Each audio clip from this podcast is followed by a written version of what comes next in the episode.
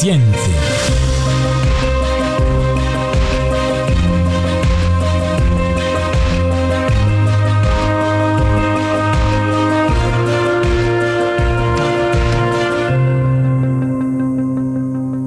el nombre de Dios el clementísimo, el misericordiosísimo.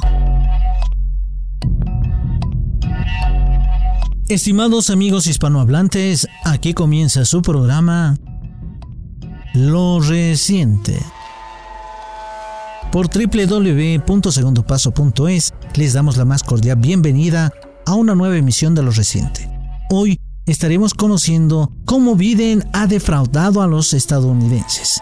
Las expectativas de que Biden había provocado en la población durante la campaña electoral empieza a derrumbarse frente a una situación decadente. ¿Qué es lo que se viene para este país? ¿Por qué se ha decepcionado este país de Biden? Eso lo estaremos analizando el día de hoy en nuestro programa. Sean cordialmente bienvenidos.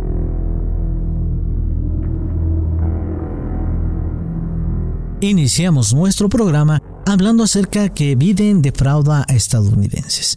Las expectativas que Biden había provocado a la población estadounidense empiezan a derrumbarse frente a la situación decadente que ya estaba atravesando el país. Además, con la aplicación de políticas económicas poco esperanzadoras para los grandes sectores empobrecidos, se nota claramente que no habrá cambios significativos, aunque el programa gubernamental reconoce que existen más de 10 millones de personas que están sin empleo, 14 millones de inquilinos están atrasados en sus pagos y 29 millones de adultos que al menos 8 millones de niños bregan con la inseguridad alimenticia. No se presenta una solución a largo plazo, sino únicamente paliativos. El programa fiscal del presidente Joe Biden incluyó un monto de 1,9 millones de dólares distribuidos en varios programas de ayuda alimentaria y al Departamento del Tesoro para que llegue un alivio a unos 8 millones de personas que no han recibido asistencia desde que empezó la pandemia. Entre las medidas más importantes se encontraban el pago a familias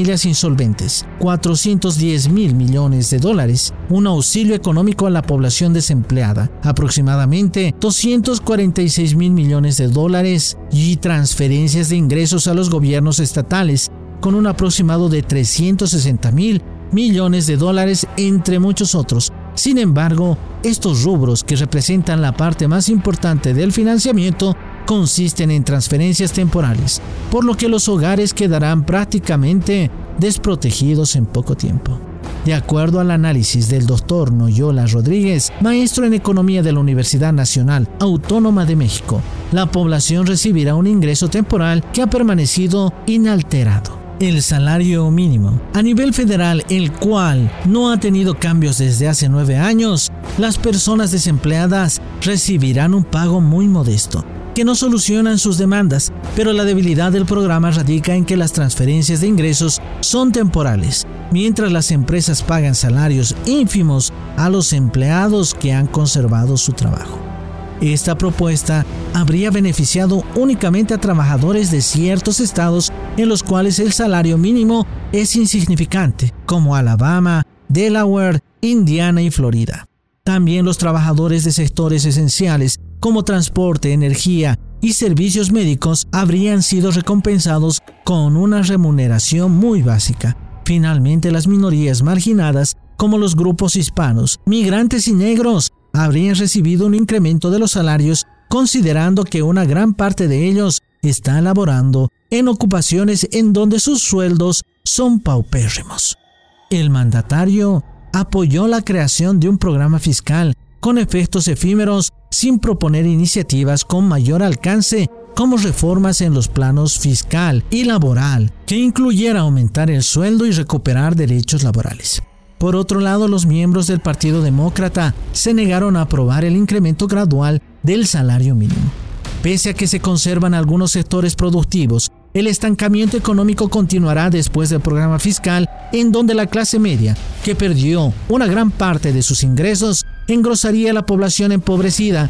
La deficiencia de este plan es que los intereses de los grandes grupos empresariales que se han enriquecido en el curso de la pandemia son los grupos vinculados con la tecnología digital y han acumulado enormes masas de dinero, viéndose imposible su redistribución los trabajadores norteamericanos continúan siendo contratados sin representación de un sindicato donde puedan tener derechos laborales como pagos por horas extra y reglamentación de una jornada laboral máxima de 8 horas. El presidente Biden enunció como un éxito la creación de 379 mil empleos en febrero del año en curso.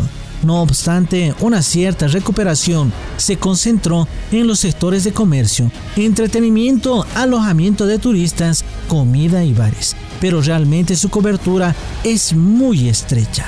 Estas ocupaciones se caracterizan por sus bajos salarios y los trabajadores comunes no han mejorado sustancialmente su condición económica. Una gran mayoría tecnificada ha perdido la esperanza de encontrar empleo.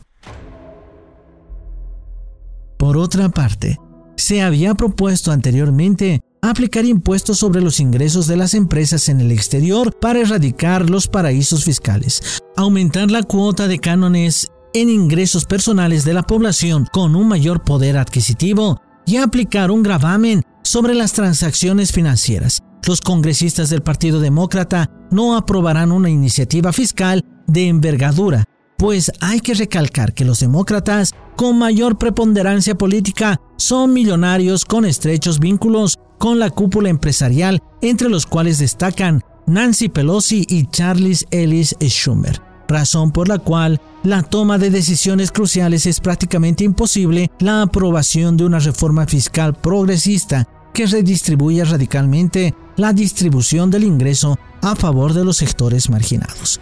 El costo del plan fiscal implica la expansión de la deuda federal que alcanzó un monto por 26 billones de dólares, 100% del PIB, a finales del 2020. Bajo este contexto, los congresistas demócratas dejarían de apoyar la expansión del gasto público a través de mayor endeudamiento, habiéndose reducido el número de contagios con la campaña de vacunación.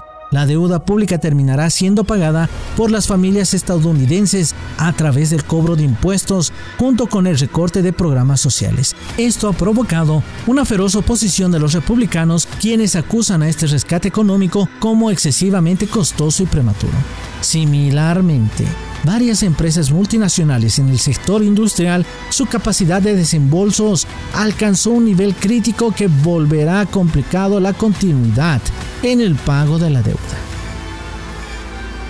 El elevado endeudamiento de las compañías estadounidenses no augura una recuperación de la inversión privada, con lo cual las perspectivas económicas no son nada favorables para los trabajadores que estaban ocupados en la industria y por ello la creación masiva de empleos prometida por Biden no tiene ningún sustento.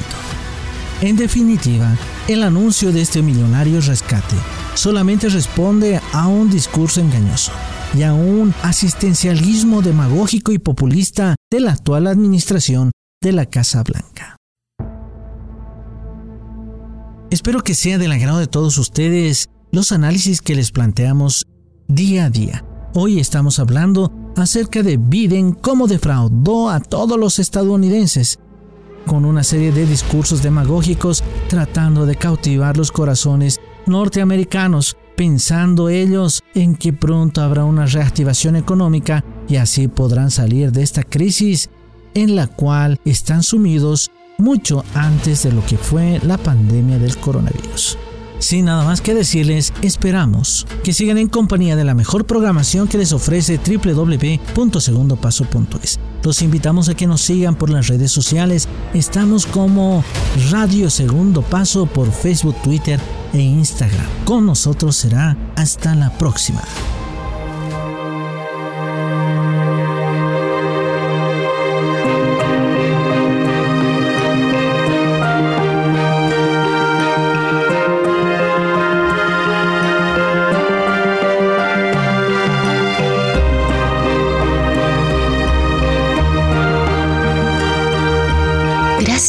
Escuchar los podcasts de Radio Segundo Paso.